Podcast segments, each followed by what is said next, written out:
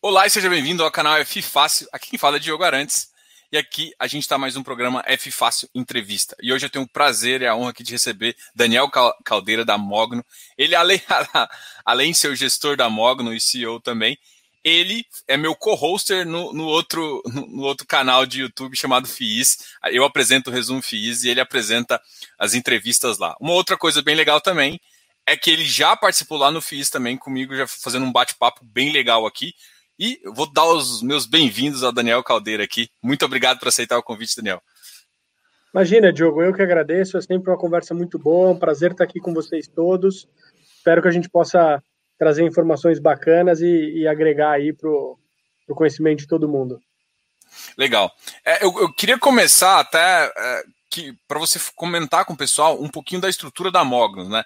A Mogno é uma asset, uma wealth e também é uma empresa que presta uma consultoria imobiliária. Eu acho que é, essa conjuntura de, de eventos fazem vocês uma, um bom time, um excelente time para fazer de conhecimento amplo aí no mercado imobiliário. Eu queria que você explicasse para todo mundo como que funciona e, e essas áreas, como elas entram em sinergia uma com a outra também. Legal. É, boa, pergunta, né? Acho que a gente explora esse tema muito pouco nas lives, acaba ficando focado mais em fundo imobiliário exclusivamente. É, a gente, como você falou, é um bicho meio esquisito, né? A gente não é uma asset pura e não é um, um, uma gestão de é. recursos pura. A gente mistura as duas coisas e o que acontece, Diogo? A gente. Então, vamos dizer, tem a parte de asset, que é a gestão de fundos mesmo. O, o, vamos dizer assim, né? O fundo é daquele jeito, se o cliente gostar, ele compra. A parte de wealth é diferente, né? Não é um fundo que, uh, que é daquele jeito, se o Diogo quiser, ele compra, se o Daniel quiser, ele compra. É, é um trabalho mais personalizado. Então, Diogo, o que funciona para você? Né? Quais são as suas necessidades? Então, aí são carteiras específicas para cada cliente e a gente aloca uh, no mercado inteiro, né? Quer dizer, não, não nos produtos da Mogno ou, não só nos produtos da Mogno. E a gente procura, a gente trabalha com uma mecânica um pouco diferente da maioria das casas, tá? A gente cobra um fee de gestão, né, que varia de acordo com o tamanho do cliente, mas a gente devolve todos os rebates, todas as comissões, tudo de volta para o cliente. Então, por hipótese, né, vamos dizer que a gente cobre meio por cento ao ano para fazer uh, esse trabalho de administração, gestão de carteira, e, e aí a gente aloque, por exemplo, num fundo multimercado que a gente tem um rebate de 30% da taxa de administração. A gente recebe esse dinheiro e, e devolve para o cliente, no final acaba saindo mais barato uh, uh, do que o que ele nos paga, né? Quer dizer, esses esses rebates eles vão subsidiando essa taxa, e aí acontece que a gente fica com uma estrutura que é totalmente isenta, né? Não me importa no que eu tô no que eu tô alocando, porque a minha taxa é fixa, né? Se eu alocar no gestor A ou no gestor B que paga mais ou menos comissão, não, não me interessa, porque eu vou alocar naquele que eu acho uh, que vai fazer o melhor trabalho ou que está mais adequado para aquele cliente. E é muito interessante, né? Porque a gente uh, fez um trabalho muito foi, foi difícil chegar num modelo juridicamente com os administradores e tal, como que a gente conseguisse fazer isso. E, e, muitas vezes a gente ouve dos clientes ou dos potenciais clientes, assim, puta, mas onde eu tô é de graça a assessoria, né? é, é, é, a resposta mais comum. Aí você fala, pô, né, ok, então tá bom. E, e, e, e faz parte. E aí o que é interessante, a gente, como acabou crescendo na parte imobiliária, sempre teve bastante interesse, fez investimentos nessa área, uh, a gente acabou uh, chegando em muitos clientes, de, principalmente de WM, que além de ter dinheiro investido com a gente, tem portfólios de imóveis. E a gente foi e falou, poxa, é, você está aqui, né, todo cuidadoso com seu dinheiro, mas esses imóveis são bem cuidados? E, e Diogo, na grande maioria das vezes, não é, não, não é bem cuidado. Porque, teoricamente, é muito fácil, né? Você fala, ah, eu tenho um galpão, eu tenho um prédio, eu tenho uma sala, eu tenho um apartamento, deixa alugado.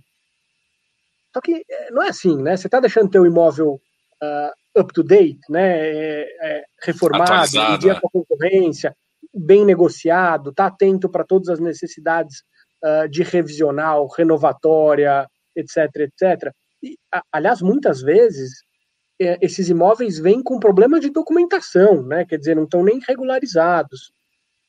Então a gente uh, hoje administra aí um portfólio de imóveis uh, sem contar os imóveis dos fundos, né? Assim, uhum. então imóveis de clientes, uh, volumes expressivos, tá? Algumas centenas de milhões de reais e, e, varia, né? Tem galpão, tem terreno, tem prédio, tem sala comercial e, e, e é um trabalho que faz muita diferença. É um trabalho que todo mundo acha que não precisa, ninguém gosta de pagar, né? Fala, pô, vou te pagar para você cuidar do meu imóvel que eu já cuido, né? E, e faz muita diferença. Para você ter uma ideia, a gente nunca perdeu um cliente desse tipo de serviço. E, e, e é curioso porque a gente vê nesse momento de pandemia que a gente está passando uh, a diferença de você ter uma administração profissional na sua carteira de imóveis e não ter. Né? Veja os fundos corporativos todos. Alguns estão sofrendo um pouquinho mais, um pouco menos, mas estão lá pagando dividendo, estão lá com uma ocupação razoável. E a gente vê portfólios de famílias ou, ou de pessoas físicas que tocam de maneira não profissional e foram para números de vacâncias absurdos, né? Porque esse cara não está preparado para um momento de estresse, negociar com o inquilino, uh, entender uh, se pode dar um desconto, se tem que ser um diferimento, como é que lida com essa situação. Então, é um trabalho que a gente gosta muito de fazer e, e tem um eco muito legal com os nossos clientes. O que a gente uh, não gosta e procura evitar é, é, o residencial, né? Quer dizer, quando o cliente tem lá três apartamentos e, e, e aí é, é, um trabalho bem mais complicado e, e menos escalável. É, é, a gente entra agora em dois detalhes que eu achei engraçado, né? A, a primeira é que esse residencial também, hoje em dia a gente vê, aí já falando um pouquinho até do, do, do MGFF, a gente vê estratégias já residenciais em portfólios de fundos, né? Como é que o, o gestor, agora vamos falar com, com, o Daniel, gestor do MGFF, como é que você enxerga esses portfólios, é, pensando assim, eu vejo, por exemplo, o da, da, da, Rio Bravo, que foi lançado no momento lá de mercado, puxando uma taxa de 5,56, se eu não me engano, foi isso que foi estava na viabilidade do prospecto. E aí, a, quando eu e a tese dele foi com uma tese de uma taxa de juros pré-pandemia ali de 4,5, 4, que aí talvez faça sentido. Agora, pensa um, agora, como é que você enxerga isso pensando uma taxa de juros voltando para patamares de 5, 6, né? Faz, continua fazendo sentido? E, e aí, voltando, que eu puxei essa, esse gancho dessa pergunta, justamente pela dificuldade que você tem no, numa, no, no, manejo, no manejo de todos esse desse portfólio, que é muito mais complicado às vezes até que, que fica mais difícil até é, você tem que ter mais time, enfim. E eu queria que você comentasse um pouquinho sobre isso e esse novo mercado aí, até para ver se se encaixa no portfólio da, do MGFF. É, você tem um problema que é, é, é um problema de escala, não é? Quer dizer, por hipótese, vamos dizer que eu tenho 100 milhões para alocar. Às vezes, com 100 milhões, às vezes, com um bilhão, eu vou ter um prédio que vai ter 20, 30, 10 inquilinos, às vezes um inquilino, né? Então, eu consigo pegar um bilhão e ter que negociar com 10, 10 e não são pessoas, né? São empresas. E empresas que me dão uma boa garantia na hora de pagar o aluguel, que tem balanço, que tem crédito, que se acontecer alguma coisa com alguém, tem outro profissional lá para você conversar e tal. Imagina se você tem um bilhão em apartamentos de 500 mil reais. E aí, em vez de negociar teu aluguel com a Microsoft, você tem que negociar, não é, não é brincadeira, você tem que negociar teu aluguel com o Pedro, com o Paulo, com a Maria, com a Ana, com o fulano, com o ciclano, com a Beltrana, porque é, é, vai ser teu inquilino. Então, em vez de negociar com um ou dez ou vinte inquilinos, eu tenho que negociar com 200, né? É, é muito, muito trabalhoso. Além do que, o arcabouço uh, jurídico, né? Quer dizer, a, e, e até a jurisprudência, uh, são muito pró-inquilino. Então, assim, se eu tenho, se eu tenho um prédio corporativo que tem um inquilino X, uma empresa qualquer, e a empresa para de me pagar, é, é relativamente fácil você tirar a empresa de lá. Se você tem uma pessoa física, não é tão simples. Né? Se você tem uma inadimplência uh, com um corporativo, é muito mais fácil do que uma pessoa física. Cadê o fiador? O fiador sumiu. Né? É, o, o, cada vez mais você tem soluções uh, diferenciadas, né? O quinto andar fazendo alto seguro, quer dizer, garantindo aluguel, mil coisas, mas é, é, é muito mais difícil escalar. Uh, além, o, além disso, eu acho que tem um desafio importante que é uh, se você tem uh, um, um, um, imóvel comercial e você loca ele para uma empresa, essa empresa ela vai pegar o escritório do jeito que ele está e por contrato ela precisa te, te, devolver esse escritório daquela maneira. E em geral não tem nenhum problema para que isso aconteça. Tá? Muitas vezes até o cara fala, olha, eu vou deixar pronto, porque aí se quiser alocar, você já tem mobília, tal, não sei o que lá. No mercado de pessoa física, muitas vezes a gente vê o inquilino saindo e deixando o imóvel num estado muito ruim. Né? É, com um negócio quebrado aqui, um negócio ali. Fora aqueles casos de show de horror que o cara rouba até as louças na hora de ir embora. Mas. Uh, então, tem, tem um cuidado com a manutenção uh, que, que é muito mais delicado. E no esforço para os fundos entregarem uma taxa de retorno atrativo o suficiente para captar, uh, eu fico na dúvida se eles vão reter dinheiro suficiente para fazer essas reformas e manter esses imóveis atualizados ao longo do tempo. Isto posto, uh, tem gente fazendo trabalhos muito bons, inclusive uh, tem alguns fundos residencial que no preço que estão a gente começou a comprar até, né? É, JFLL?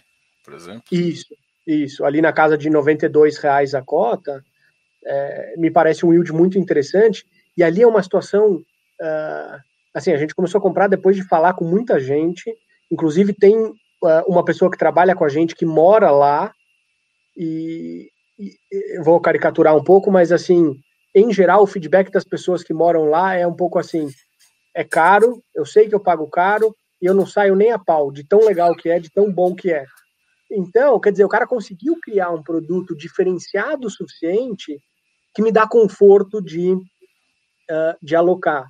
Né? Uma, uma outra estratégia que me deixa confortável, short stay. É um cara que, em geral, cuida muito melhor do imóvel, paga adiantado, você não tem problema de inadimplência. Então, tem, tem várias maneiras de mitigar aí, e, e isso eu acho que no preço certo é uma estratégia uh, super legal e uma diversificação interessante. E, e, e, veja, Diogo, o, o real estate residencial é a maior classe de ativos do mundo. Então, Sim. quer dizer, veja o mundo americanos nos Estados é... Unidos. Pô, puta negócio gigantesco. É, aliás, tem uma empresa nos Estados Unidos, no Texas, chama Conte, que é uma empresa que faz um trabalho brilhante de, de multifamily, que é, é de um mineiro. É um cara que saiu aqui de Minas Gerais com uma mão na frente e outra atrás, chegou lá e fez um um super negócio de, de aluguel residencial. O mercado aqui está evoluindo, tem muito ainda para chegar lá, mas acho um, um negócio bem bacana. É, assim, agora uma pergunta mais teórica, assim. Você acha que se a gente conseguir estabilizar a taxa de juros ali no patamar de 4,5 até 5, ou talvez até 6, seria mais, mais fácil das pessoas procurarem isso como, como investimento mesmo, porque aí você sabe que, beleza, você pode até pagar uma taxa e chegar no 5, mas você está com um imóvel, você está com uma valorização, você está com alguma coisa assim. É, essa insegurança na taxa, ela gera um, um bloqueio maior ainda para essa tese? É, é, é, curioso, né? Porque um, a gente teve no Brasil taxa de juros de 23, de 17, de 14, e a gente viu um monte de pessoa física feliz da vida comprando apartamento a meio por cento ao mês. Né?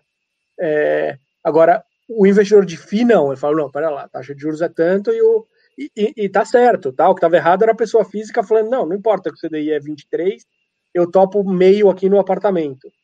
É, é, é claro que atrapalha, né? quer dizer, uh, ah, para um, um fundo uh, conseguir vir com yield aí de 7, fazer um IPO, precisa ter uma taxa de juros mais baixa.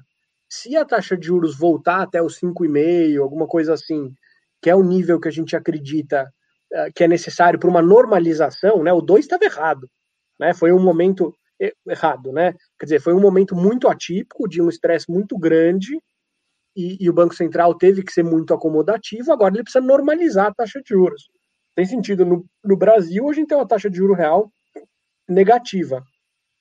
O, se ficar nesse patamar de 5, 5,5 e tal, a gente acha que os imóveis vão valer um pouquinho menos, mas o mercado continua crescendo. se a situação estressar, a inflação não se comportar uh, por qualquer outro motivo, uh, essa taxa de juros começar a subir muito acima disso, né? 7, 8, 9, 10, aí vai, vai complicar bem o crescimento desses fundos. Não é nosso cenário base. Legal. Ah, uma outra coisa também, agora, também falando do MGFF, é que, por exemplo, vocês já, já começaram a colocar no, seu portfólio é, uma carteira de desenvolvimento, né? O, o, tamanho do fundo já comporta isso, está mais ou menos na faixa de 780 milhões. É, então, assim, o que, que vocês enxergam ah, para o fundo no futuro? É aumentar essa parcela ou como é que vocês acham que o desenvolvimento se encaixa? Eu, particularmente, eu sou fã de desenvolvimento, eu acho que as pessoas têm muito medo porque não tem yield, mas elas esquecem que o retorno de fato é, é muito maior e, e, e você fazendo, você acompanhando bem os ativos, você consegue agregar muito num portfólio que você consegue colocar, né? O, o, eu sempre falo, né, que como gestor de fundos fechados, eu tenho um privilégio muito grande, que é poder trabalhar com um horizonte de tempo muito longo. Se eu tivesse um veículo D30 ou D60, não é impossível eu alocar numa incorporação, porque você me pede resgate, eu não consigo te devolver o dinheiro, ponto, né? Um, e, e, a gente acha que faz muito sentido capturar esse prêmio de liquidez nesses, nesses fundos de incorporação. E, só que o que acontece? É, quando você olha essas oportunidades de forma isolada, você está absolutamente correto, né? Quer dizer, eu vou ficar sem yield muitos anos, ou às vezes meses, em alguns casos muito específicos, e lá na frente eu vou ver o resultado. Só que o que acontece? A gente está plantando esse, é, é, essa parte do nosso portfólio desde 2018. Né? Agora, em, em, outubro, novembro desse ano, a gente já começa a ver uh, retorno de algumas dessas estratégias. Então, hoje a gente não consegue passar muito desses 5, 6 pontos que a gente tem comprometido nessa estratégia, porque de fato, se a gente for para níveis maiores, a gente começaria a prejudicar demais a capacidade de geração de renda do fundo. Por outro lado, como a gente foi alocando nessas estratégias em, em, prazos descasados, né? A gente fez um pouquinho no começo de 2018, um pouquinho no segundo semestre, um pouquinho no final, um pouquinho no começo de 19 e assim por diante. Eh, uma hora essa carteira vira um negócio revolvente, né? Quer dizer, eu estou recebendo dinheiro de um, colocando dinheiro em outro, recebendo dinheiro de um, colocando em outro. Então, eh, uma hora essa carteira vai ficar, eh, ela vai pagar um yield não mensal, é evidente, mas vai pagar um yield meio que não mensal, mas assim, pelo menos trimestral ou semestral. Isso permite que a gente vá aumentando um pouco essa estratégia sem prejudicar o rendimento, porque o yield, o retorno dessas estratégias é tão alto que, que permite que a gente vá alocando o principal de volta em mais desenvolvimento. Legal. É, é assim, eu, sou muito fã de estratégias assim. Eu acho que cada vez os fundos têm, têm que, que colocam isso dentro do portfólio tem, é, tem faz sentido. Agora, eu queria que você comentasse também com o pessoal. A, existe uma dificuldade também, né? Igual, você comentou uma parte da dificuldade financeira, que é desse ajuste, porque você tem um fundo que você meio que, não é obrigado, mas você tem que distribuir, porque o cotista hoje em dia exige essa distribuição mensal. Mas você também tem que fazer um acompanhamento. E normalmente o acompanhamento de um, de um portfólio de desenvolvimento, ele é um pouco diferenciado. E ele também uh, exige algumas, algumas travas e algumas coisas que vocês têm que ficar acompanhando mais de perto. Hoje em dia, como é que vocês acham que, tá esse, que é esse acompanhamento de vocês e como é que vocês conseguem tipo, falar assim, olha, é, e mostrar para o seu cotista o valor que isso pode dar no futuro? É, com certeza é um acompanhamento diferente. E o, o primeiro passo é alocar em fundos de desenvolvimento, de loteamento, de permuta, com gestores muito bons, com track record comprovado, que a gente confia, né? Quer dizer, uh, e, e, e, de fato uh, acompanhar no mês a mês como essas carteiras estão indo, cronograma de obra e tal. Você ter uma ideia, a gente tem lá uma posição no MGFF, é um comprometimento de, de cerca de 1% do fundo num fundo de loteamento, o Aran Sky. É, eu peguei o carro, fui até o interior de Minas, junto com o Gui, é, gestor dos, dos empreendimentos, e a gente foi ver os terrenos, foi ver os loteamentos. É, a cada três, quatro dias ou a cada semana, o Gui me manda foto dos loteamentos, fala: Ó, oh, fiz a guia, ó, oh, pô, estamos vendendo tanto, olha o stand de vendas, tal. Então, uh, é um negócio que você tem que acompanhar de perto. E, e agora, uh, o, o, você precisa escolher muito bem na entrada, porque uma vez no meio do caminho começa a dar problema, não é que você tem muita coisa para fazer, né? Quer dizer, então, então você precisa realmente estar tá com gente de muita confiança. Tem uma história engraçada, um investidor super experiente, conhecidíssimo, tal, que, que além dos investimentos financeiros gosta muito de loteamento. E uma vez eu estava conversando com ele, ele falou, cara, teve um loteamento que eu fiz que o meu auditor ele ia lá toda, sei lá, quinta-feira, cinco da tarde, ver como estava a obra. E aí o cara, do, o empreiteiro, o que o cara fazia?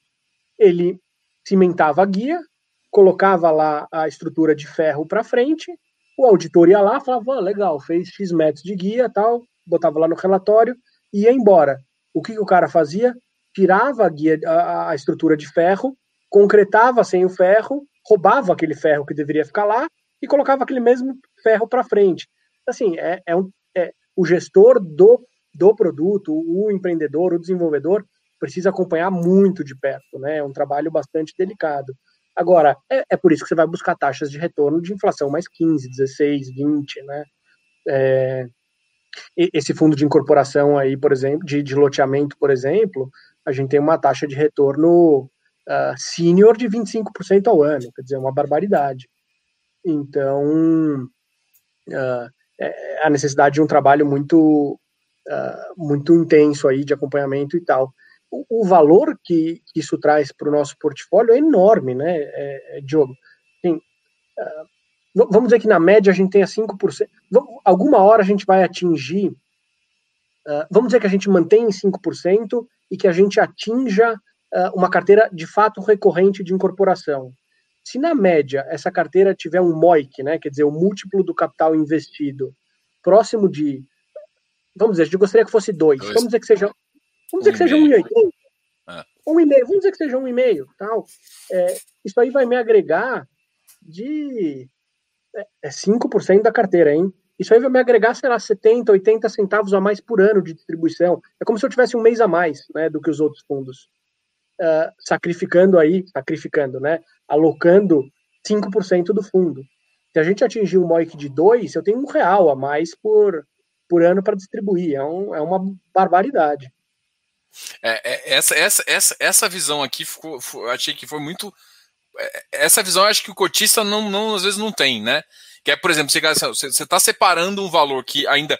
Quando o pessoal olha no seu relatório, vê que aquela, aquela estratégia, por enquanto, está recuperando 100. Mas aí ela vai ver num dia, ele de repente, é, ele de repente chegando a 10 centavos, ou se, se você normalizar alguma coisa assim, ou chegando a um, podendo chegar a um real no ano, que o que ele vai falar, porra, agora sim eu tô enxergando o, valor. É, é, difícil ver, né? Porque até agora foi só conta para pagar, né? Não veio, não veio resultado nenhum. Mas aí é um pouco o nosso trabalho de falar, gente, calma, vai vir, tá indo bem, os portfólios estão indo bem e tal, faz parte. É, isso eu acho que, que também vai da maturidade do mercado, né? Assim, que é, duas coisas que o mercado assusta assim abruptamente é você falar de desenvolvimento, né? Ah, meu portfólio vai ter desenvolvimento também, todo mundo já dá uma assustada. E a segunda coisa é a alavancagem, né? Porque aí eu vou puxar um da alavancagem, eu vou puxar duas posições que eu, que eu relativamente acho interessantes pela qualidade, que é o TRXF e o TRXB, né? É, da TRX, uma, é, eles vêm fazendo um bom trabalho nesse TRX, ele, ele e aí a alavancagem em si gera, gera muita discussão, né? E eu, eu assim, eu queria que assim, você tem uma vaga experiência assim, que você desse uma visão para o pessoal também de, em relação ao gestor, como você seleciona, o que, você considera uma boa alavancagem e uma alavancagem ruim, porque existe os dois prospectos. Os dois dão ganho para o cotista, porque você começa a ter rentabilidade com capital que não é seu, acho que ninguém acho que é, entende muito bem isso, ou seja, você pega 100 milhões lá que não é seu do banco e você consegue um spreadzinho positivo e faz. Só que você fica com um pouco do risco de, de, dessa diferença, porque você que toma a inadimplência, então existe um risco.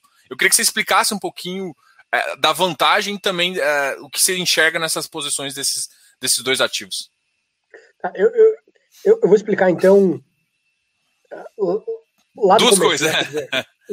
Então, é exatamente o que você falou, né? Quer dizer, como é que eu ganho dinheiro com, em cima do dinheiro dos outros?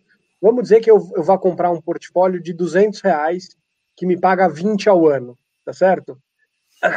Se eu conseguir tomar 100 reais que vão me custar 5 ao ano, eu não preciso mais colocar 200, eu preciso colocar só 100, porque os outros 100 eu tomei emprestado, só que aí eu não vou ganhar 20, porque eu vou ter que pegar 5 e vou pagar para quem me emprestou o dinheiro. Então, eu vou receber 15. Então, 15 sobre 100 né, é muito melhor, é 15% ao invés dos 10% que era os 20 sobre 200. Né? Então, uh, quando você consegue uma taxa de, de uma dívida que custa menos do que o seu ativo rende, você consegue uh, uh, o que a gente chama de uma, uma dívida accretive, né? quer dizer, uma dívida que de cara ela torna o seu resultado melhor. E, Diogo, é assim no mundo inteiro. Né? Quer dizer, o esquisito não é tomar dívida para comprar um imóvel. O, o, resto do mundo olha para a gente e fala, cara, aqueles retardados, eles colocam o dinheiro inteiro para comprar um imóvel. Só que a gente nunca teve opção. Por que, que a gente nunca teve opção? Porque a dívida sempre foi tão cara, a conta era o contrário, né? Quer dizer, falar, pô, eu vou comprar esse prédio aqui um, por 200 reais e vou receber 200, ou eu vou alavancar metade e em vez do meu 10 virar 15, né, o meu 10% virar 15%, vira 5. Então, não, não fazia sentido. O... Agora, tem um risco, é evidente, você precisa pagar o, o, o empréstimo de volta.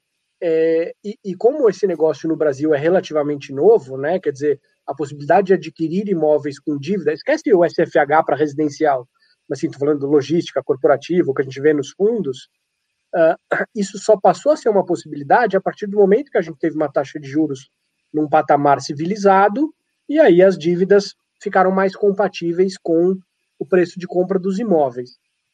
O, e, e como é uma coisa nova e que a gente ainda não está acostumado, e como você bem falou, assusta, uh, o, o que acontece? Hoje a gente basicamente vê essas estruturas de endividamento nos fundos de logística. Por quê? porque em geral é onde a gente encontra contratos atípicos mais longos. Tá? Nem sempre você tem um casamento perfeito, né? Talvez o fundo que tem o melhor casamento seja é o Guardian. É. é o Galg, exatamente. Uh, mas no, no, TRX, fala, ah, tá bom, vai, não, não tem um casamento perfeito, ou seja, a dívida não tem exatamente o mesmo prazo do que os contratos de locação e tal. Você tem um monte de imóvel do grupo Pão de Açúcar, né? Quer dizer, é, é, é um crédito muito bom. Então, é, é, eu fico muito mais confortável de dever um dinheiro para alguém, tendo que o recurso que eu uso para pagar esse alguém é um aluguel que eu recebo do pão de açúcar, do que se é um aluguel que eu recebo do, da padaria da esquina, do, do, uma empresa X que eu não sei qual é, em um contrato típico, tá? Ah, então só dá para fazer dívida em cima de contratos típicos com inquilinos de primeiríssima linha? Não, né? Vamos dizer que eu tenha Uh, cara, sei lá, você tem o seu, seu fundo é dono do, do Malzone. Não, melhor, você tem o HGPO, né? Quer dizer, que são ali dois prédios estão sempre lotados, aluguel sempre para cima, tal. Eu tomaria uma dívida tranquilo em cima daquele lastro, né? Quer dizer, é, é um lastro que você não tá, você não tem o pão de açúcar com um contrato de 10 anos, mas você tem um ativo que tem muita demanda. Então, uh, é, é, traz um risco, pode aumentar bem a rentabilidade do ativo, mas precisa ser muito bem feito. Olha, tem poucos casos hoje que a gente olha e fala: caramba, como é que esse cara tomou essa dívida em cima desse ativo? Em geral, a gente vê dívidas muito responsáveis. Bom, é, eu acho que é isso que, que, que, eu acho que eu queria realmente mostrar para o pessoal que é, eu, eu, falo isso porque eu falo também, eu tenho um outro ativo que eu acho que é muito interessante, que é ativo de infraestrutura, né? Então, é, a, o quem e assim, é, quem quer começar nesse mercado de infraestrutura, eu falo um pouco de FIPE, tem que entender a estrutura de dívida. E, a, e, o problema é que muita gente fica no contrato atípico, já tem medo de dessa dessa dessa de infraestrutura. Então você vai para um FIPE que basicamente as elétricas todas têm uma proporção de 30 a 70 de capital, ou seja, ele só entra com 30%, não é nem o, o Galg ali está com 50 a 50, para você ter ideia o, o, me, o melhor da, da, das elétricas está com 30,70, ou seja, 30 só de capital próprio. Então, é, é, isso é uma coisa bem legal. Ô, Joe, a gente pensa parecido em muita coisa, mas, cara, infraestrutura me dá um medo. Porque, porque o que acontece? Cara, vamos pegar essa pandemia, né? Uh, que um monte de empresa tentou uh, ir no judiciário e falar: oh, eu tenho um contrato atípico aqui, eu não quero cumprir. E o judiciário falou: o senhor é grandinho, o senhor assinou esse contrato, vai cumprir, né? É, então, ou, ou, seja, esses contratos atípicos me dão muito conforto e acabaram de passar um teste de estresse muito grande. Agora, cara, tem projetos incríveis de infraestrutura no Brasil, tem coisas ótimas. Uh, agora, como é que você faz num país que o prefeito do Rio de Janeiro vai lá e manda um trator derrubar a praça de pedágio? Né? Ou, ou que o presidente vai lá dar uma canetada e muda o preço da energia elétrica. É, então, me preocupa mais o governo do que a dívida nesses projetos. Ah, é, não, eu concordo, eu concordo. Tem algumas coisas que. Saneamento, eu confesso que eu tenho um pouquinho mais de medo, mas a, de energia eu tenho visto os contratos não, não, bem, não. bem tranquilos. Energia, eu, eu tenho, tenho operações muito legais, tem contratos ah. muito bons. Acho que a gente passou por um aprendizado, né, depois da última atrapalhada que foi feita, mas, mas assim, sempre dá aquele medinho. É, ainda mais quando a dois é igual na época que ele falou também da, da Petrobras, ele soltou, vou mexer na, na, energia também. Aí dá uma balançada em tudo. Ninguém nem sabe o que está acontecendo, mas balança o mercado inteiro. Essa, essa instabilidade eu acho que é o mais prejudica. O que é uma tremenda de uma estupidez, porque a gente precisa de infraestrutura, a gente fazer de tudo. A gente devia ter uma, um, um arcabouço muito seguro para o gringo olhar para a gente e falar, cara, eu vou construir ferrovia nesse país, eu vou construir estrada, eu vou construir porto. A gente precisa de tudo isso. O Diogo, no Brasil, uh, se não me engano, a gente tem 80 fingers, ok? Se eu pegar todos os aeroportos, eu tenho 80 fingers. Tem, um, tem o aeroporto de Singapura, que, cara, que é aquela. O negócio é assim perto da gente, né? Tem 88. Assim, é, a nossa infraestrutura é, é, é risível. É pífia mesmo. É. E aí vai leilão e vai tudo mais. Agora, é, dois, dois setores, assim, dois segmentos que eu acho que estão em lados opostos agora, que o MGFF, um tem uma porcentagem bem interessante nos dois, é corporativos e os de recebíveis. Os de corporativos, por exemplo, vocês têm duas posições que é o BRCR e o, JSR, o JSRE. O BRCR é um ativo que talvez um dos mais controversos aí.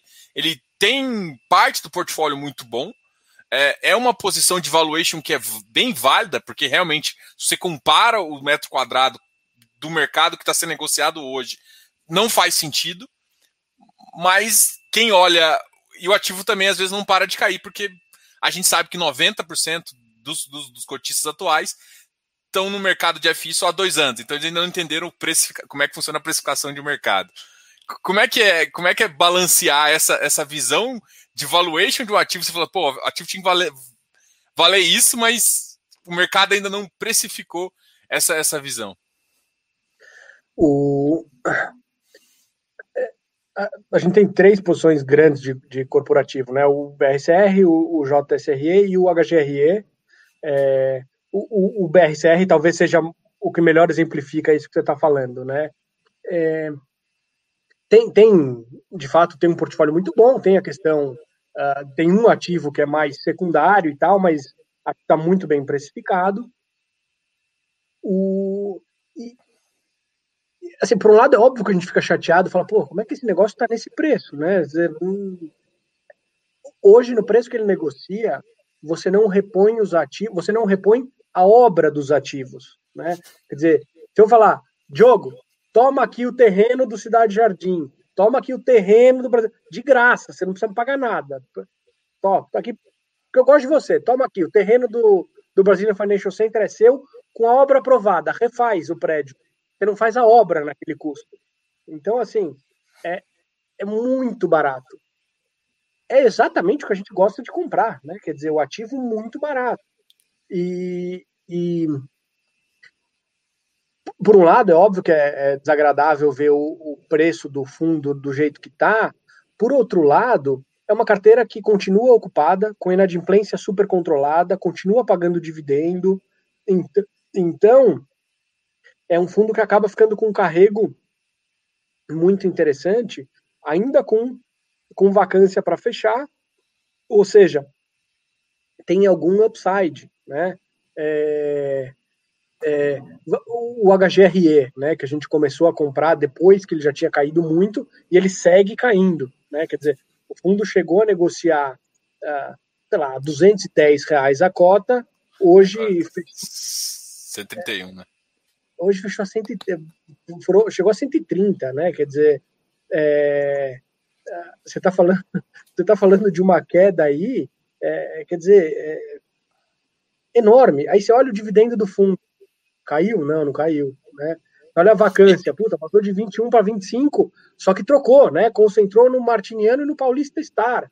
São dois ativos retrofitados, novinhos, de frente para Paulista, ou na Santos, né? Whatever. É... Fala, cara, esse negócio vale hoje 35% menos do que ele valia antes da pandemia.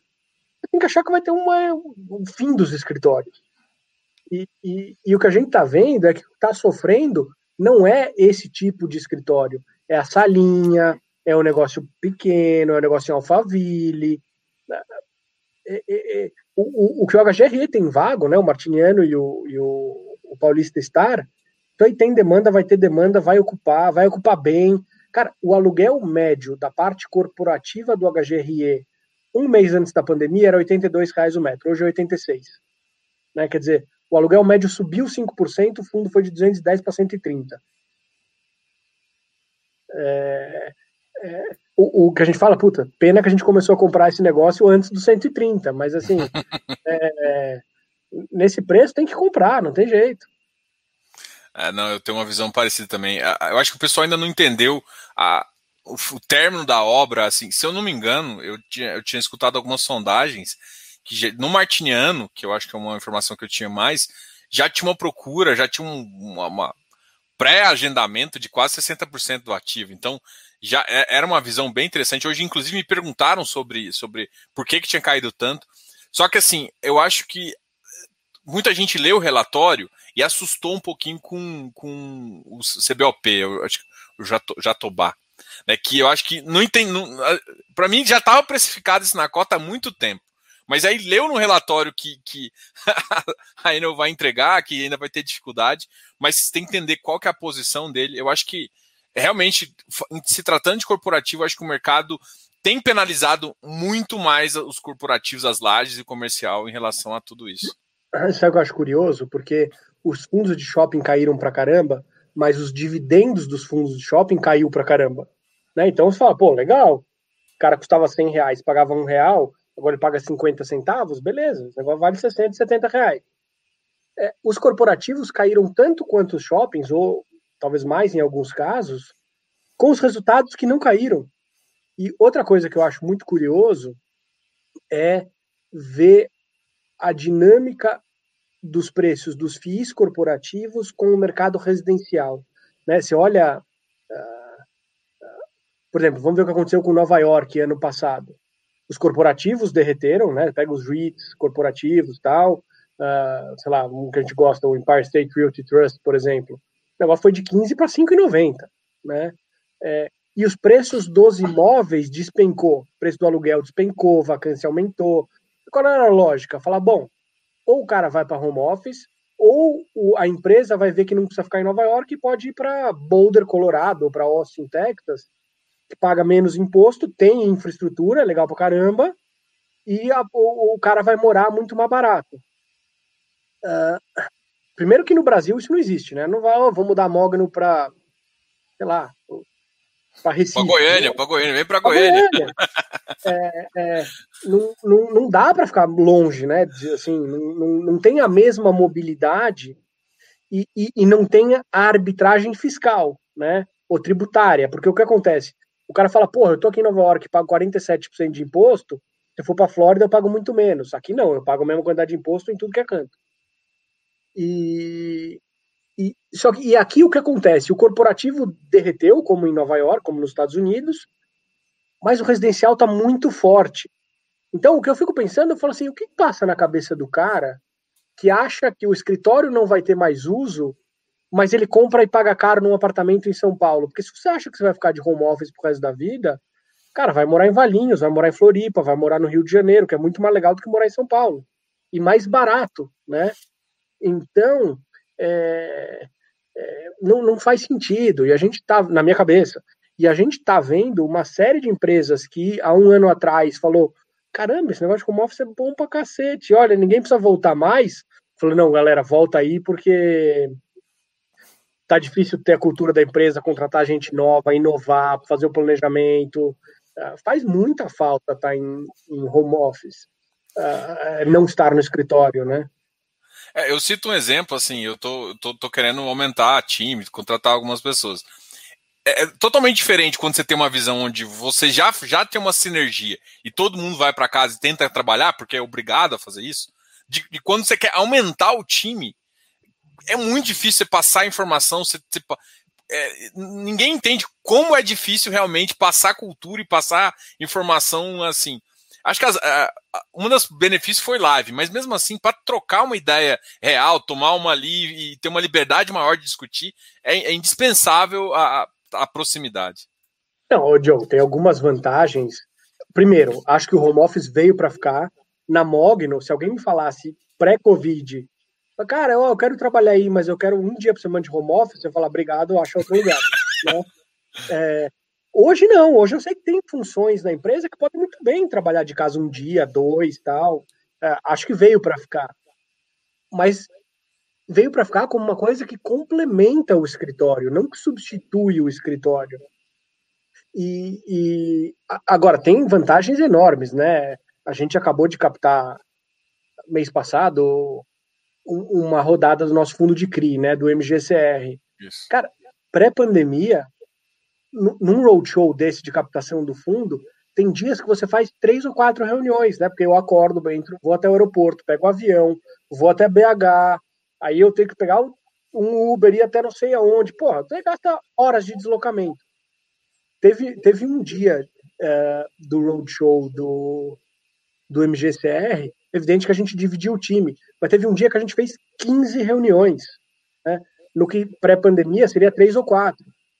Então, uh, é, tem, tem vantagens. Eu acho que quem mais sofre nessa história não é nem o escritório, é, é o turismo de negócio, né? Quer dizer, é, é, claro que tem a reunião que vai ter que ser presencial, o cliente que você quer ver e tal, mas eu arrisco dizer que metade das reuniões que eu faria ou já fiz no Rio de Janeiro não vão mais acontecer, ou em BH ou em Brasília. É, essa é uma visão que eu tenho também. Eu acho que vai continuar as pessoas tendo viajando, mas ela vai, vai selecionar muito mais o que ela vai fazer. Então, é, até, até, até por isso, acho que o, que o mercado está precificando um pouco as, as, aéreas também nesse sentido, e os hotéis também. É, um detalhe, até tem uma pergunta aqui em relação a recebíveis, né? É, eu acho que também é uma, parte importante do seu portfólio. Inclusive, vocês tão, colocaram até FDIC também. Eu queria que você falasse um pouquinho da visão sua de recebíveis do mercado, o quanto você acha que está maduro. Até depois a gente volta e fala um pouquinho também do MGCR, que é um excelente fundo aí high grade. E inclusive tem uma pergunta aqui nesse sentido. Eu acho que a pergunta está sendo um pouquinho mais é, maldosa, mas está bem. Quais as estratégias para melhorar o desempenho do MGFF, que perdeu o timing na alocação dos recursos direcionados para fundos de tijolo ao invés de papel? Então ele está questionando um pouquinho sua estratégia de valuation em relação ao, ao tijolo em detrimento ao papel. Mas eu acho que eu acho que essa estratégia sempre foi muito clara em relação a isso. Mas eu queria que você também comentasse um pouquinho uh, da visão de papel, às vezes do overpricing que está tendo em alguns ágios, em, em, ativos de high yield, que eu acho que o mercado começou a precificar um pouco agora. Alguns ativos que tinham ágio muito antes começaram a fazer, voltaram mais para valor patrimonial. Eu queria que você comentasse um pouquinho dos recebíveis e dessa visão aí. Legal. Ah, de recebível, o que a gente está vendo? Né? Ah, vou generalizar, é evidente que você tem uh, que você tem exceções. Em geral, o mercado está pagando muito caro nos fundos high yield, e, e é, a explicação é óbvia, né? Quer dizer, esse pessoal se beneficiou muito de uma inflação muito alta no curto prazo, isso jogou o dividendo lá em cima, e aí o pessoal uh, foi negociando esses fundos com preços muito altos, e, e, prêmios aí de 20, 30, às vezes 40% em relação ao valor patrimonial, para a gente é muito difícil comprar isso, porque pô, como é que eu vou pagar 140 reais um negócio que eu sei que vale 100? É, eu sei que vai vencer a 100 reais. Não é que nem um, um por exemplo, o HGPO, eu topo pagar prêmio no HGPO? É óbvio que eu topo pagar prêmio. É um ativo que é irreplicável. É um ativo que tem um valor que nenhum outro prédio tem. Agora, o CRI dentro do fundo, ele vai vencer a 100 reais. Não tem hipótese dele vencer a 140. Então, por que eu vou pagar 140 reais? É óbvio que tem exceções, né? Ah, eu vou comprar um mais caro que vai fazer uma oferta, vou arbitrar a oferta. Tem, tem, tem ângulos. Estratégias, é. Isso. O, o, agora, e, e, você veja, a gente tem uma, um percentual razoável do fundo em papéis, né, em CRI. Um, o que a gente está fazendo é uma rotação, né? A gente pegou alguns meses atrás alguns fundos um pouco mais uh, um pouco mais high yield, não os mais agressivos, que estavam com descontos interessantes. A gente vem vendendo esses ativos e comprando fundos mais high grade, que ainda operam com desconto, uh, mas que principalmente tem um mix entre inflação e CDI. Porque esses fundos, ao contrário dos, do, da grande maioria dos, dos FIIs, eles se beneficiam com uma alta taxa de juros, né? Quer dizer, o CDI sobe, o dividendo desse pessoal sobe. Então eles defendem, eles servem como uma proteção para a carteira. Olha, eu, eu, eu diria que o, vamos dizer, o erro que a gente fez no MGFF uh, ah, foi, não foi durante a pandemia, foi pré-pandemia, né? Quer dizer, a gente estava com uma carteira muito agressiva, a gente estava com uma carteira com pouco papel, com muito tijolo, porque era o que a gente uh, imaginava que ia se beneficiar se o mercado continuasse num ciclo imobiliário positivo, o governo continuasse fazendo reformas, quer dizer, o PIB continuasse crescendo, aquela toada que a gente vinha uh, do final de 2018 e 2019. Durante a pandemia, o que a gente fez foi um trabalho muito intenso, na medida do possível, né? Quer dizer, não dá para girar a nossa carteira inteira, uh, de aumentar muito o percentual, o, o, a quantidade de renda recorrente que a gente tem no portfólio. Em fevereiro 20, a gente, a gente pegasse tudo que o fundo recebeu de dividendos e tirasse os custos, não tivesse ganho de capital nenhum, a gente poderia ter pago um dividendo de 27 centavos, né? Quer dizer, o que a nossa carteira gerava sem nenhum ganho de capital. Hoje a gente está rodando a casa de 40, quer dizer, aumentou uh, uh, muito, cerca de 40%. Uh, num, num, prazo super complicado de girar o portfólio. E mesmo assim, a gente continua com o portfólio hoje com, com fundos com muito potencial de ganho de capital. Então, a gente quer aumentar esse potencial de renda recorrente para não depender tanto de ganho de capital, mas a gente acha que tem coisas aí muito baratas. E, e, e o que acontece? É, é, muito difícil prever, né? Quer dizer, todo mundo já previu quanto tempo a pandemia vai durar, todo mundo já errou, eu inclusive, várias vezes. Mas assim, alguma hora esse negócio vai acabar, o mercado vai retomar e, e, na minha cabeça esses fundos de tijolo vão recuperar muito mais rápido que esses fundos de CRI. Fundo de CRI uh, tem oportunidades muito boas, mas eu não vejo assimetrias como eu vejo em alguns fundos de tijolo. Então, na minha cabeça, se a gente conseguir pagar o yield que a gente está pagando aí na casa de oito e pouco, nos coloca entre os três ou quatro fundos que estão mais pagando de mais yield nos últimos meses, Uh, é, hoje é uma carteira que eu olho, vejo muito potencial e dá muita tranquilidade. Legal. É, assim, falando um pouquinho também do, desse mercado, do, do, mercado de CRI, você também acabou de falar, o MGSR saiu nada do portfólio da, da terceira emissão, né? O MGSR é um, é um fundo high grade de vocês, que vocês montaram, acho que no final do ano passado. Outubro do ano passado. É. Foi em outubro do ano passado, agora tá, pagou no último rendimento aí 0,95, um dividend yield de 0,94, se for anualizar isso, dá, dá quase 9 pontos, poucos por cento. Uma duration do ativo de 4,59 e uma rentabilidade 5,04 mais inflação. E é engraçado que dos ativos que eu vejo que, que tem inflação, muitos têm uma, uma parcela maior. Vocês têm mais ou menos 18% ainda do portfólio de vocês em CDI, né? mesmo vocês querendo aproveitar, tendo uma estratégia de inflação mais 5 ali, vocês ainda mantêm parte do portfólio em CDI, que é justamente que seria a parcela, você considera a parcela mínima para proteger o capital é, e proteger essas subidas do CDI ou, ou esse beta, que gente, esse alfa que a gente consegue com essa subida? Não, Diogo, honestamente a gente gostaria de ter mais do que isso, mas hoje tem muito pouco CRI sendo emitido a CDI, né? É, ah, como o CDI estava muito baixo, ninguém queria comprar CRI a CDI. Agora que está subindo, todo mundo quer, mas tem muito pouca emissão. Então a gente procura calibrar um pouco essa essa indexação do fundo através da parte do portfólio que a gente aloca em FIIs, né? Até 30% do MGCR a gente pode comprar em FIIs de CRI, não em CRIs diretamente. A gente tem lá SADI, por exemplo, que é um fundo 100% indexado ao CDI, quer dizer, aí a gente aumenta um pouco essa exposição através da alocação de FIIs. Uh, e, e, e, é interessante notar que tem alguns desses CRIs que têm CDI uh, foram estruturados com piso, né? Então, por exemplo, a gente tem um, um papel aí que uh, putz, não, não, me lembro bem, mas acho que é CDI mais 3. Uh, na verdade, ele é CDI mais 3 com um mínimo de 7. Então, com CDI a 2%, a 2% ele pagava 7. A partir do momento que a soma do CDI mais a inflação, do CDI mais o spread uh, uh, passar de 7, a gente começa a ganhar. Então, tem, tem mil maneiras de você estruturar esses papéis para proteger o fundo aí num cenário, seja de um CDI muito baixo, seja de um CDI muito alto. E a proposta do MGCR é, é justamente essa: é ele ter uma carteira high grade, mas pagar um dividendo uh, mais agressivo do que os fundos high grade. Como?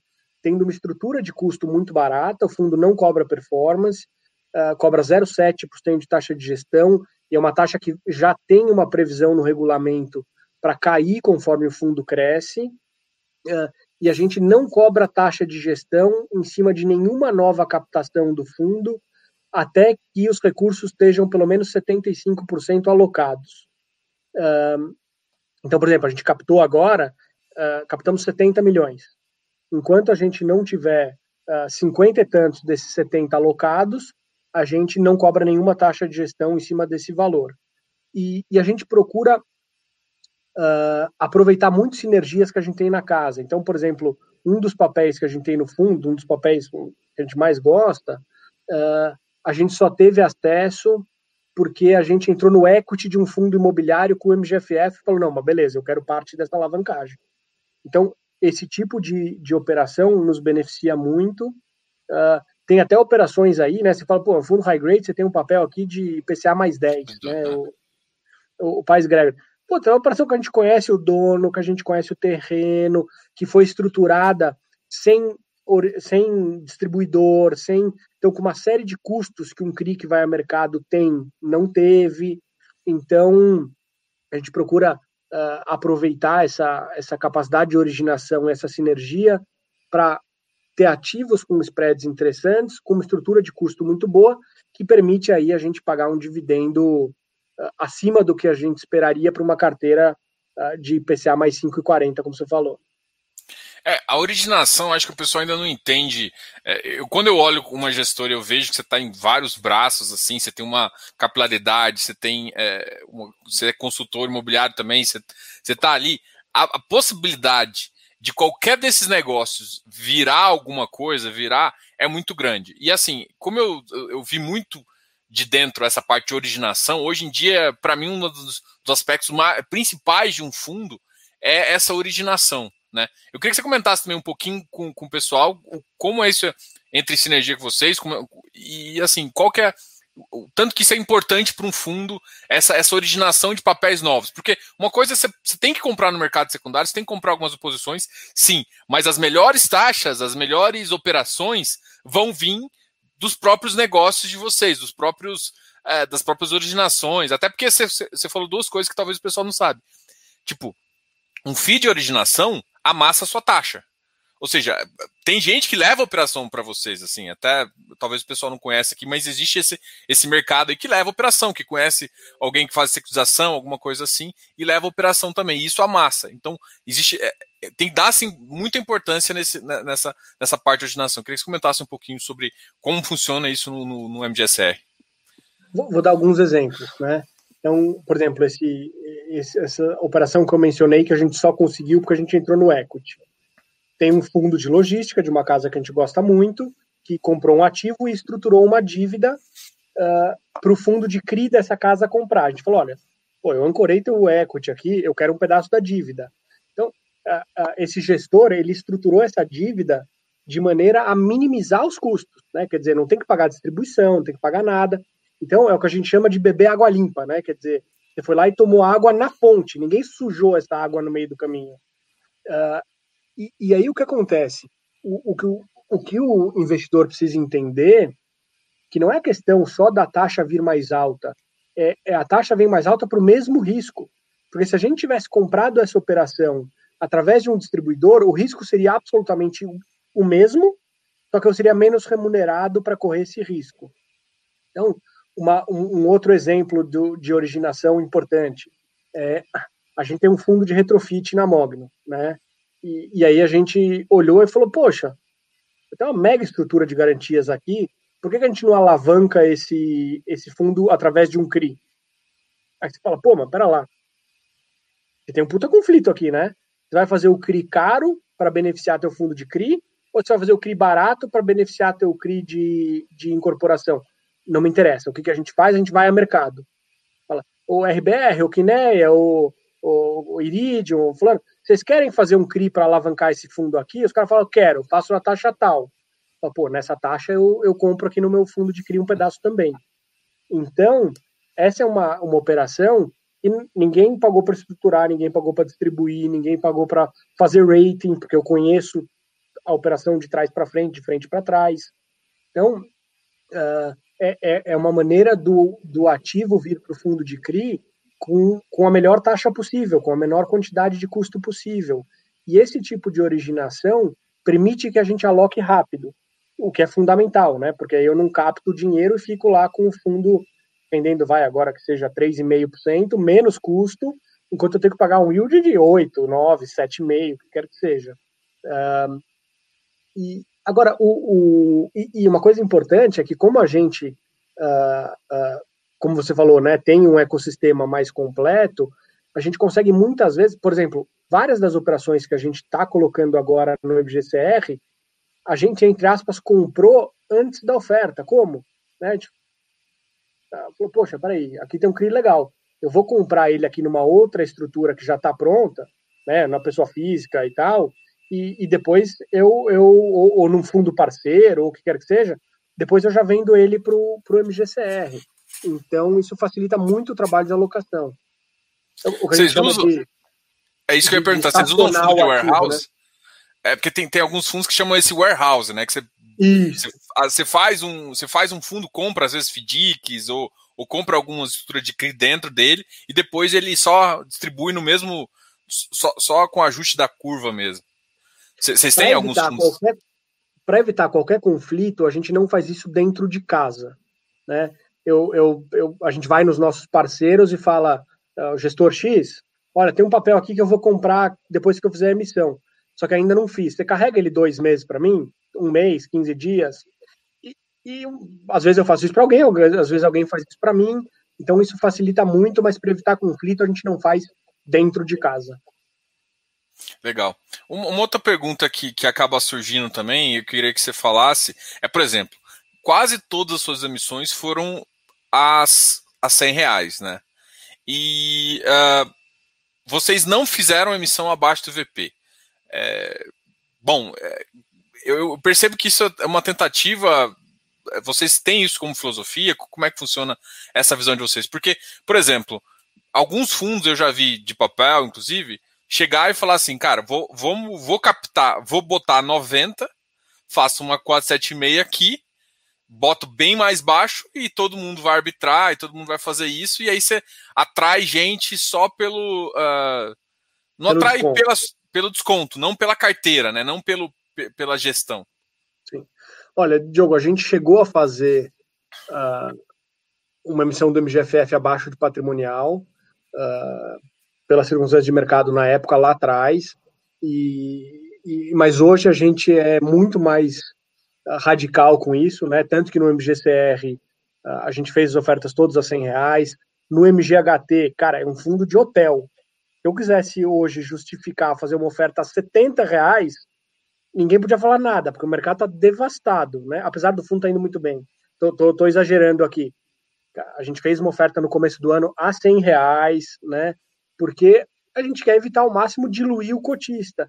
E até para gente é ruim, porque a não ser que tenha um ativo para eu comprar tão barato, com um desconto maior do que seria uma oferta com desconto, porque uh, cada vez que você faz uma oferta com desconto, o teu valor patrimonial por cota diminui, ou seja, você tem menos dinheiro para gerar o dividendo que você precisa gerar. Então é ruim para todo mundo. Né? Aí você fala, ah, mas faz uma cota 76 aí, só para cotista, aí todo mundo exerce o DP e, e dá na mesma. Não dá, porque às vezes você tem um cotista que não tem dinheiro, que não quer, que não pode naquele momento. Então, sempre que possível, a gente vai evitar fazer ofertas dilutivas. Isso quer dizer que é sempre? Não, né? Vamos dizer, por exemplo, que tem um hotel que custava 100 reais e que agora ele está 50. Se eu tiver que fazer uma emissão com 10% de desconto, 5% de desconto do MGHT para comprar um ativo que caiu 50, é accretive, vale a pena. Mas a gente vai tentar evitar na medida do possível. É, é isso eu acho que, que, que essa visão de que toda emissão abaixo do VP é errada? Não. A maioria não é. Em fundos de papéis eu tenho um pouco mais de preconceito, eu confesso para você. Porque de papel é mais difícil recuperar. É, Concordo. FOF depende do caso normalmente também. Agora, fundo de tijolo, para mim, pode fazer muito sentido, porque você pode aproveitar um ativo mais descontado. Mas também tem que ser bem tijolo, pontual também. É. é. é fundo de tijolo, eu acho que o que deveria ser olhado não é se a oferta está sendo abaixo patrimonial ou não. O que eu acho que deveria ser. E, e o que eu vou falar é muito correlacionado com isso. Uh, porque se for, ou é uma compra maravilhosa ou vai atrapalhar anyway. O que deveria ser olhado é qualquer oferta de um fundo de tijolo. Uh, uh, ela vai fazer com que o dividendo por cota desse fundo suba ou caia? se o, o, fundo de tijolo vai fazer uma oferta e com essa oferta, com o ativo que vai ser comprado, uh, o dividendo vai passar de 50 centavos para 55, eu quero que se dane que é abaixo o valor patrimonial. Agora, se o dividendo vai passar de 50 centavos para 48, aí eu não quero que seja feita nem se for accretive, né? nem se for acima de valor patrimonial. Porque uh, o, o que eu quero saber é o potencial uh, do ativo de gerar renda.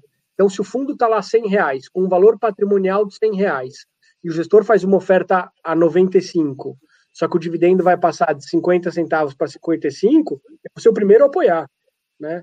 É, é, o, o, o, o que quer dizer esse cenário? Quer dizer, porra, o gestor fez uma oferta dilutiva, só que o que ele comprou foi tão barato que aumentou o yield muito mais do que diluiu.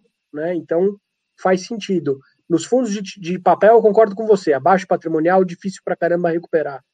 Nos fundos de tijolo, me preocupa muito mais se aquela emissão vai permitir um aumento de dividendo por cota do que se ela é dilutiva ou não.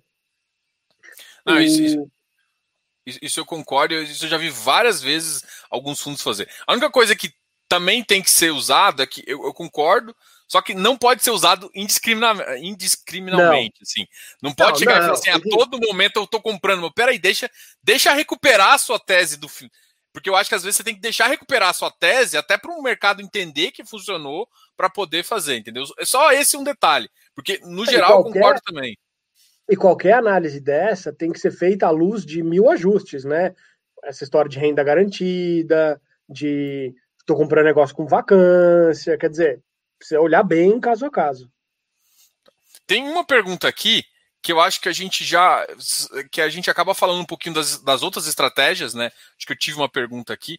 Eu acho que eu não gosto dessas perguntas mais assim, mas que é mais ácida assim, mas eu vou deixar fazer aqui, porque eu não vejo conflito, tá?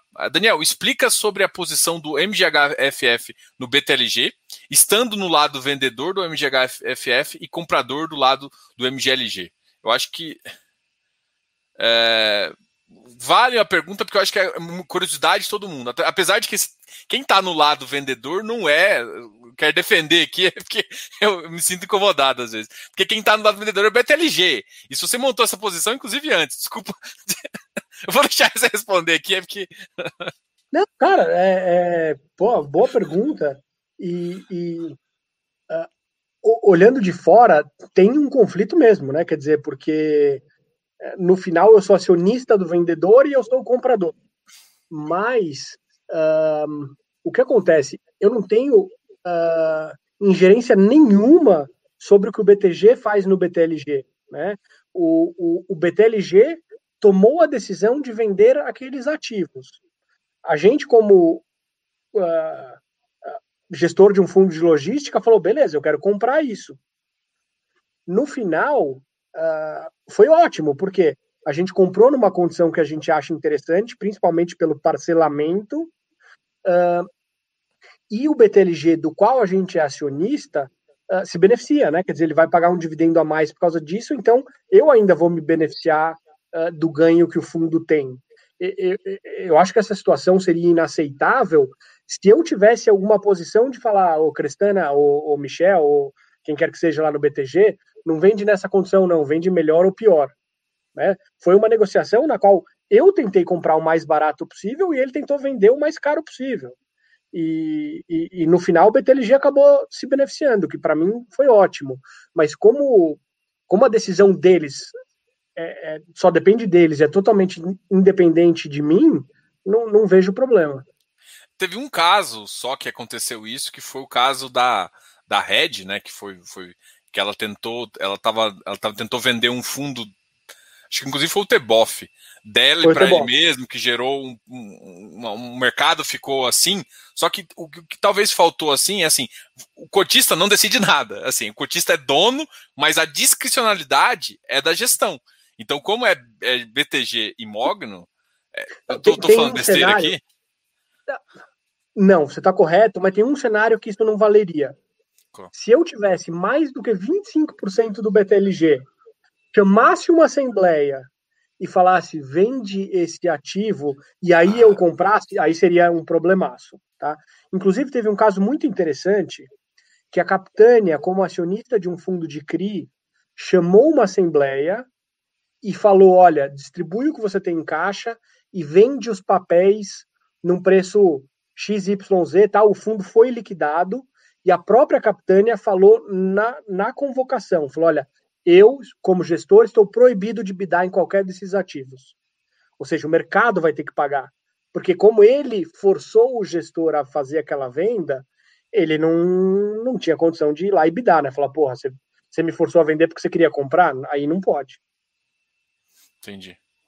É, essa, essa, é uma visão interessante. É, em falar disso, vamos falar das suas outras estratégias que, você está colocando no mercado agora. Tanto do MG, MGLG, né? que é esse fundo que o pessoal questionou, o MGLC também de properties, e também do MGIM, que eu acho que esse fundo, segunda-feira você fez uma live e já na, na terça-feira já vieram perguntar o que, que eu achava da estratégia. O, Foi rápido. Vamos só tirar da frente. O fundo corporativo, a gente chegou a, a, estruturar o veículo tal, mas a janela está absolutamente eh, complicada para esse momento agora, então é um projeto que vamos dizer, tá, tá na gaveta por enquanto, não, uh, não, não deve vir a mercado por enquanto. Uh, o MGLG, poxa, é um fundo de logística, tá? Então, uh, acho que sempre foi uma vontade nossa ter um veículo nesse segmento. Che chegou agora num, num ponto que a gente conseguiu fazer aquisições que a gente acha muito interessante. Foi uma oferta privada, né? Quer dizer, fizemos uma 476 para captar os recursos para comprar esses primeiros ativos.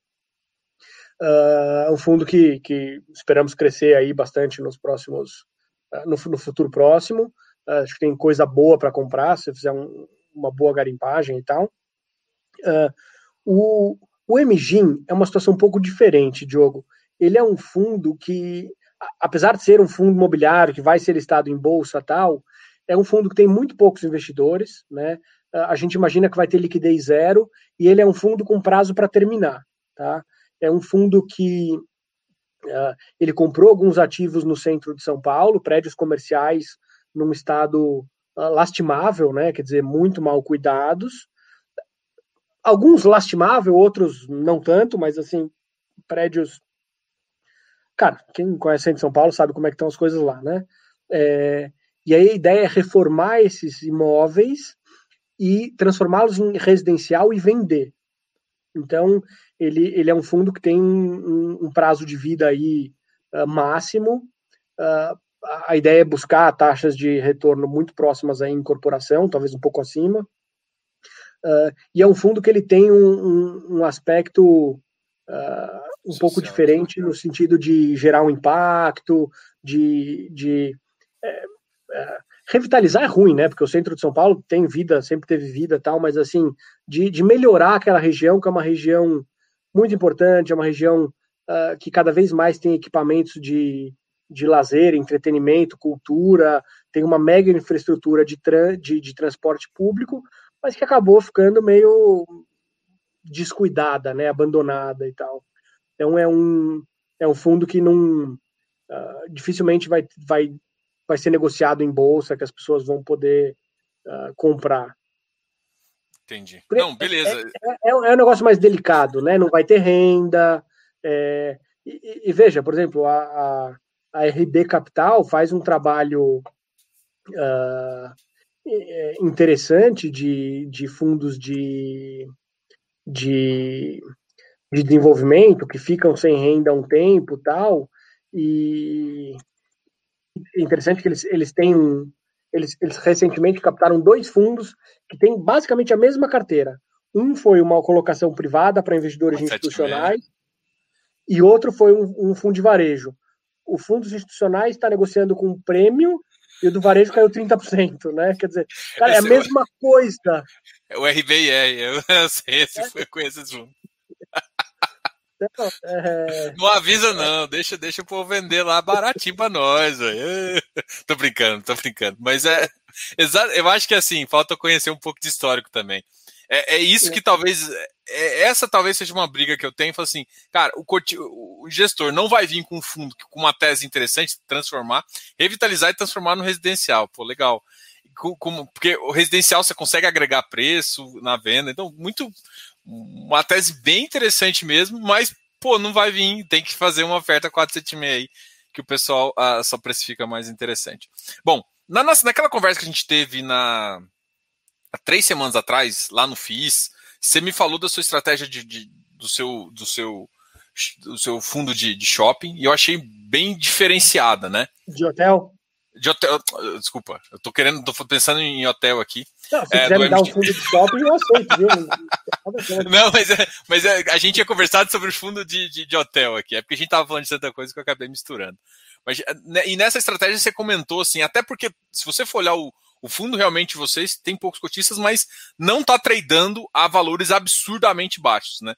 Ele, na verdade, ele está tradando muito próximo do valor patrimonial ali. E uhum. assim, o que se você for olhar o mercado por fora, o que muita gente pode achar estranho, mas aí quando você vai entrar no fundo, você consegue entender o motivo dele. Que você falou assim, Diogo, eu quis construir um fundo diferente. Se eu falar alguma besteira, você me corrige depois. É, eu quis fazer um fundo diferente, eu quis fazer um fundo já pensando em renda, não do, da forma com que o pessoal fazia os, os, os, fundos de hotéis. E conta um pouquinho desse, até, até a gente pode entrar nesse, no último fato relevante do, do Hotel Canop também, que vocês adquiriram 51%, né? Já com essa mesma filosofia de uma rentabilidade de 5 milhões e, e também, e assim, aí depois só explica aquela, aquela parte, por exemplo, se superar 10 milhões, vocês, vocês ganham 20%. Não é mais ou menos isso? É. Assim, a gente, a gente queria ter um fundo de hotel, porque é o segmento que tem maior beta com relação à economia, né? Quer dizer, a economia vai bem, de novo, era a expectativa que a gente tinha lá atrás, uh, é, é, o segmento imobiliário que mais se beneficia. Uh, por outro lado, a gente não queria, uh, a gente não aceitava a lógica tradicional de hotel, que é o operador ganha sempre, quer dizer, cara, o operador ganha, coroa, o dono do hotel perde, né? É, a gente falou, porra, se a gente vai fazer um fundo de hotel, eu preciso garantir que meu investidor, garantir na medida do possível, né? Uh, tu fazer o, o, possível aqui na estrutura uh, para que o meu investidor receba um aluguel mínimo, né? Tem uma renda, é óbvio. O imóvel pode ficar vago, não dá para garantir. Uh, peço desculpas aqui por usar o termo errado. Mas a gente inverteu aquela lógica do operador ter um percentual da receita e o dono do hotel ficar com o resultado, seja ele positivo, seja ele negativo. E, e, esse fundo ele começou como uma parceria com a Celina, então a Celina nos paga um aluguel, um aluguel pelos imóveis, ou uh, a gente estrutura um CRI para eles, e aí eles pagam isso como uma dívida, e a gente tem 20% do resultado dessas operações. Então, se o negócio está indo mal, como foi ano passado, né, pandemia, hotel fechado tal, a gente recebe o aluguel ou o CRI das operações. Se o negócio vai bem, a gente recebe o aluguel e ainda tem 20% de participação. Uh, tem uma pessoa, uh, um empreendedor próximo nosso, um sujeito muito querido, que desenvolveu esse Hilton nos Jardins, né, o, é o Hilton Canopy. Cara, um imóvel espetacular, um retrofit incrível, numa rua fechada, nos Jardins. Assim, um, uma vista de São Paulo você não acredita. O Hilton são uns puta cara exigente, então os caras exigiram que a obra fosse feita. Assim, aqui o bombeiro exige 10 coisas para aprovar o projeto. Cara, o bombeiro americano exige 30. O Hilton veio aqui e falou, eu quero as 30. Né? É, então, assim, a infraestrutura do hotel é um negócio de maluco, é um negócio, assim, incrível. E, e aí, essa pessoa que a gente conhece que desenvolveu o hotel nos procurou e falou, cara, você não quer comprar metade? E a gente falou, olha, a gente compra, se a gente tiver 51, né, se a gente tiver controle, e a gente não corre o risco de hotel normal. A gente precisa receber um aluguel mínimo, então, é, de onde vem esses 5 milhões de, de, uh, de, de aluguel que eles precisam nos pagar. Como a gente tem metade e a gente recebe 5 milhões de aluguel, se o, o resultado do hotel for maior do que 10 milhões, ou seja, 5 milhões para a parcela toda, a gente também tem 20% de ganho tá, desse, excedente. Então a gente usou a mesma lógica que a gente fez com a Celina para adquirir esse imóvel uh, nos jardins. E, e, aí tem uma mecânica que se o, a operação do hotel não for suficiente para nos pagar esses 5 milhões, a gente uh, vai aumentando a nossa participação, a gente vai diluindo o nosso sócio. Então, de duas uma, ou a gente tem um hotel nos Jardins maravilhoso, uh, que vai dar um bom resultado, ou a gente vai cada vez mais comprando ele por um preço mais barato, mais barato, mais barato, até ser dono do imóvel como um todo. Legal. Essa estratégia, assim, se ele, se a gente, se ele, qual é a garantia que eles vão fazer, assim, financeiramente deve ter algum, algum eles não estão querendo vender para vocês, entendeu? Então eles vão sempre querer pagar essa, porque o, o mecanismo é, é, é, tem algum objeto que fala assim, se, se, a gente aumentar os nossos 51, vai ser um preço que eu garanto que eles não querem. É isso, isso que gera a, a, todo o benefício aí. Ale, ale, como é que tá os resultados do shopping? Do, do, nossa, eu tô com shopping na cabeça. Como é que tá o resultado desses hotéis? É, porque assim, a gente, no, no, próprio relatório de vocês, vocês mostram que, tirando uma operação, acho que em Floripa, é, que eu acho que, a, a, que tá mais positiva, e uma outra operação, normalmente vocês, o mercado tem sofrido bastante, né? É... Um... é um mercado que tem sofrido muito, é, assim, talvez mais do que shopping, né? Em alguns casos, hotéis uh, simplesmente fecharam em muitos casos e o o, o que acontece é que assim a Celina eles foram muito hábeis uh, em termos de uh, diminuir custo, de agilizar a operação, diminuir overhead e tal. Uh, boa parte das operações, eles têm hotéis em 16 lugares no mundo, em, em situações muito diferentes, então, bem ou mal, em vários momentos eles sempre tinham propriedades abertas, né, como, por exemplo, Florianópolis, que é um dos hotéis que a gente tem que está indo muito bem, está dando lucro, inclusive. É, Hoje a Celina gera mais receita do que gerava pré-pandemia. E, e, então, assim, o, o, resultado do fundo como um todo, ano, o resultado do fundo foi positivo, tanto que a gente pagou dividendo e segue pagando dividendo. É o único fundo de hotel que não interrompeu o pagamento de dividendo em momento nenhum. Uh, mas quando a gente pega o portfólio de hotéis do fundo, de fato, ano passado eles tiveram um resultado negativo esse ano está muito melhor, ainda não está bom, né? Evidente, a gente teve agora um, um mês de março horroroso, mas a gente está vendo uma recuperação muito rápida. Quando a gente olha as operações da Celina lá fora, estão uh, muito bem, né, principalmente as operações da Europa, na América Central e tal. E, e, quando a gente olha o mercado americano como um todo, e aí é interessante notar, porque tem os, os hotéis de lazer que estão já muito melhor e os hotéis de negócio que estão sofrendo mais, tá, mês passado os hotéis dos Estados Unidos fecharam com uma ocupação média de 58,9%, quer dizer, é, é, é uma recuperação muito rápida para próximo dos níveis pré-pandemia. Então, a gente está bastante tranquilo, a Celina está muito bem, se capitalizou ano passado, é uma estratégia que a gente gosta demais. Para eu ter ideia, assim, qual que é mais ou menos a taxa, uma taxa de ocupação que... Porque provavelmente os preços caíram um pouco também, né? Até para atrair mais pessoas. Isso eu notei até quando fui fazer uma viagem. Os preços, não sei se é exatamente da Celina, mas eu acho que deve ter uma reduzida. Então a taxa de ocupação tem que ficar um pouquinho maior do que o normal para ficar no verde. Quanto seria uma taxa de ocupação para ter um lucro razoável, assim? É... Cara, a, a, a, gente gosta muito da Celina, porque a Celina ela opera com uma eficiência muito grande. Então, o, o break-even deles exige uma taxa de ocupação muito menor do que os hotéis tradicionais, tá? Uh, a gente tem hotel que com 40%, 30, 30 e alto por cento já está no break-even. Então, uh, precisa, precisa de, um, de um nível de ocupação bastante baixo para que a gente atinja o break-even.